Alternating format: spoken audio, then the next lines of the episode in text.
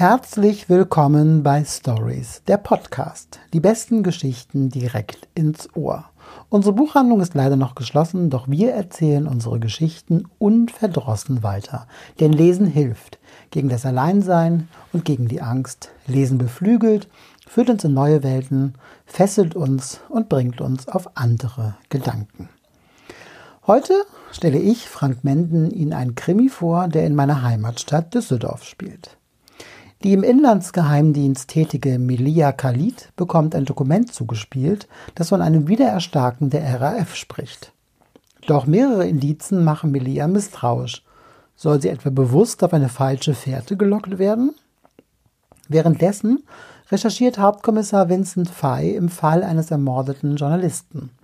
Die Staatsanwaltschaft möchte dies unbedingt als Beziehungsdelikt gesehen haben, doch Fay ist sich nicht sicher. Der Journalist recherchierte nämlich undercover in der rechten Szene und er hat das Gefühl, dass es dort einen Zusammenhang gibt. Als sich die Wege von Melia und Vincent kreuzen, entdecken sie, dass sie einer großen Verschwörung auf der Spur sind, die bis in die höchsten Regierungskreise reicht. Horst Eckerts neuer Thriller Im Namen der Lüge ist durch die Ereignisse der letzten Woche so wirklichkeitsnah, dass einem beim Lesen oft das Blut in den Adern stockt.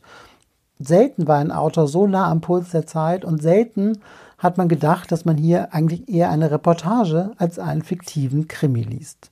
Eine unbedingte Leseempfehlung in diesen Zeiten.